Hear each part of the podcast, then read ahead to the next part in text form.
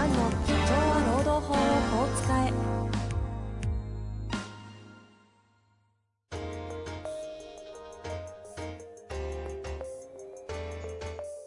法律の下で展開されるビジネスの世界。ポッドキャスト社長は労働法をこう使えば弁護士の向井蘭が経営者の立場に立って経営者が知っておくべき労働法の基礎だけでなくビジネスに関する法律の問題を分かりやすく解説します。こんにちは、遠藤和樹です。向井蘭の社長は労働法をこう使え。向井先生よろしくお願いいたします。よろしくお願いします。さあ、ということで今日も行きたいと思いますが、今日の質問はですね、えー時事問題、問題というか最近のニュースの件で質問が来ておりますので、ご紹介させてください。えー行きたいと思います。特定技能の在留資格を持つ外国人は今後ビザ期限の制約を受け取ることなく、かつ家族滞在ビザを申請することで家族も日本で一緒に生活できるようになるほか、法律法規の条件を満たす者が10年後に永住ビザを申請できるようにする方向で日本政府が検討を進めていることが明らかになったというニュースが流れました。ご存知ですよね？はい。えーその件、そのニュースを今そのまま書いてくださってたんですが、その件を踏まえて今後どうなるのでしょうか？企業経営において注意する点などがあれば、向井先生の観点をお教えください。というタイムリーな質問をいただいております。はい。これ、これは結構、はい。まあまあの騒ぎになりまして、はい。11月17日、18日に日経新聞が、スクープに近いようなあ、形でスクープ報道して。的な感じだったんですか？そうですね。スクープ的な形で他社が追随して、はいはいはい。で、ちょっと、ちょっとした騒ぎになったんですね。はい。労働法完全に超えるような国家の話な気がしますけど。国家の話ですね。まええまさにね。はい。どうなんですかね？ここれはですね、ただ、あの、まあ、私も、はすごいなと最初思ったんですけど、実は、あの、特定技能っていう就労資格で、で、特定技能って何かっていうと、技能実習生って国際貢献のために認めてきた制度なんですけど、うんうんうんやっぱりどう考えてもちょっと、制度として限界がもう出てきて、うん。で、特定技能っていう制度をですね、今から5年ぐらい前かな、作りまして、4年ぐらい前かな、作って。で、その、日本語が、まあまあ、そこそこできて、初級ぐらいできて、で、学歴は不要で、で、業界の知識があれば、日本で働けると。うんうんうん。14業、13業種かな ?13 業種で働けると。こういうですね、結構大騒ぎになった分野だったんですが、はいはいはい。とにかく、今と今となってはもう定着した感じ若干ありますけど。そう。ただ、まだまだ導入が少なくって、え要件が厳しいのと、書類が、そう、ものすごく用意しないといけない書類が多くって、例えば、と東南アジアとかだとですね、なかなか書類が揃わない方が多くてですね。止まっちゃってる事例とか、認められなかった事例もあるんですね。はいはい。ですので、当初は30万人ぐらい、えー何十万、えーっと、年、年間数万人、少なくとも数万人規模、おトータルでは数十万人受け入れる予定だったんですけど、今、今現在、どのぐらいかな？数万人ぐらいかな？そのぐらいしかまだ特定技能いないんですよ。うんうんはい。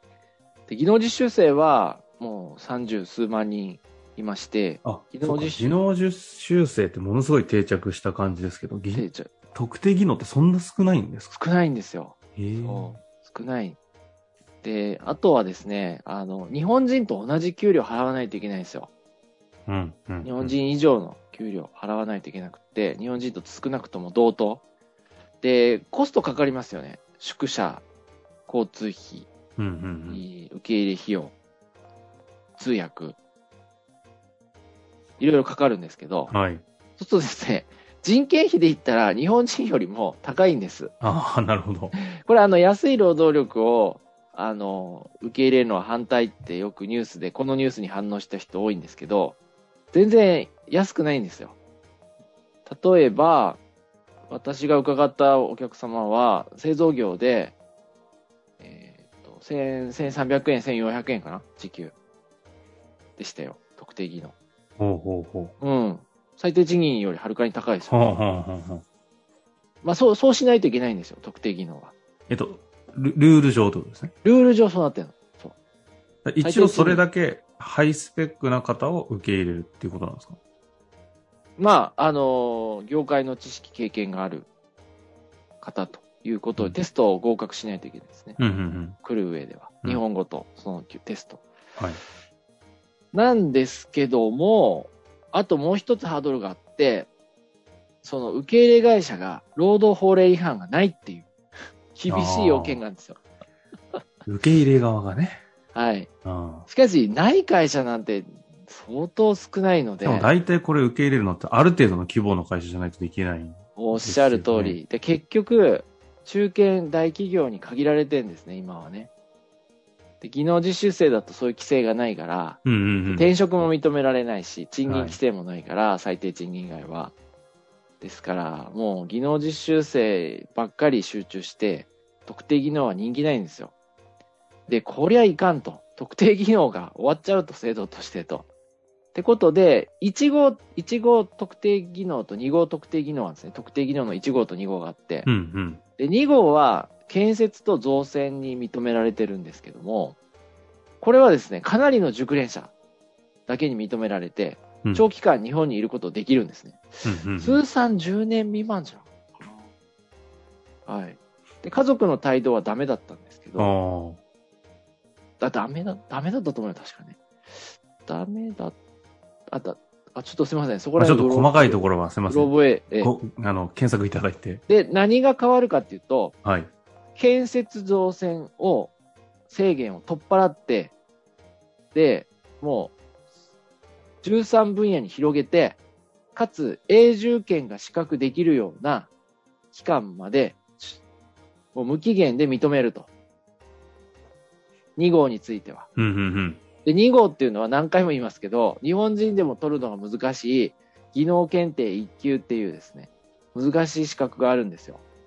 技能検定1級レベルじゃないと取れない制度設計にしてるんですね。うんうんうん。技能検定1級というと、10年、例えば旋盤加工とかやってても、取れない人は取れないんですよ。日本人でも。なるほど。難しい。うん。あの、本当に器用な上手な人は取れちゃうけど、取れない人は 2, 2級止まりかな。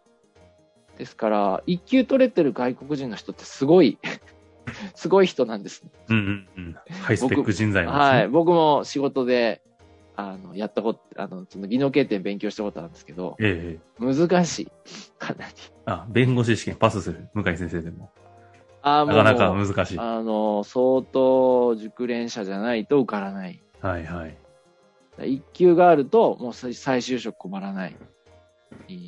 何歳であっても。なるほど。そんな資格ですね。でそれで、あの、2号については熟練者で、当然問題も起こしてないことを前提に、もう無期限でいていいよと。うんこの点についてはもう事実上の、まあ、いわば移民解放に近い状態になると。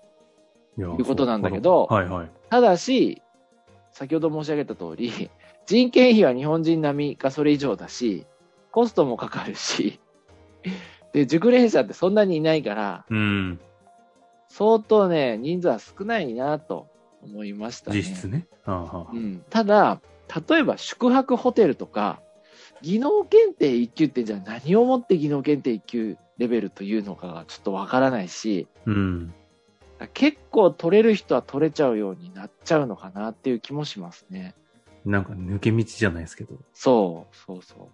そうなんですよ。ですので、大企業を中心に特定技能から幹部候補生で日本で働いてもらうと。あそれこそ現場のリーダーとか職長とかになるような外国人を働いてもらうと。そういう例は増えるんじゃないですかね。あ。なるほどですね。はい。で、中小企業は置き去りになっちゃう場合が多いですね。要するに、安い外国人は、じゃないんで、特定技能はう。ん。まあ、ある種日本人よりも高い。高いですね。外国人を対象とするある種実質の。しかもね、転職できるんですよ。ハローワーク通じて。へえ。ってことはですよ、高いところに行っちゃうんですよ。転職しちゃうの。特定技能は。じゃあ優秀な外国人の方のある種のジョブステップのなんか仕組みみたいにもなって、彼らから見るとなんってしまう可能性があるってことですね。だから僕は賃金が日本人並みか以上に上がらざるを得ないと思ってて、うん。転職できちゃうから。で、言葉の壁がない仕事なんて山ほどあるので、はいはいはい。日本人を若くて働き者だったら上がりますよね。なので特定技能制度そのものが相当大きくこれから変わるのかなという気はいたしますね。そういうことですね。実質かなりこう進んでいない特定技能の制度でしたが、今回の日経新聞ですかね。はい。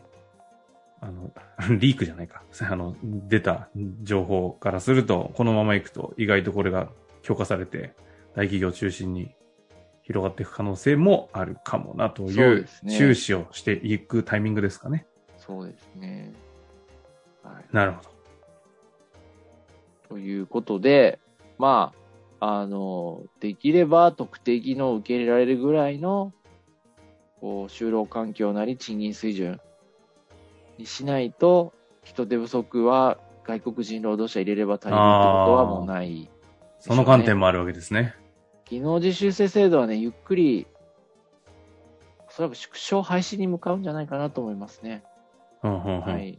気がします。技能実習の方が、で、特定技能の方をいうんに、そう、批判が強いから。ああ、なるほど。ちょっとこの辺はね、新しい情報出るたびにある程度アップデートしていきたいと思いますので、ぜひ皆様も何かご質問等々ありましたらお待ちしておりますので、ぜひいただけたらと思います。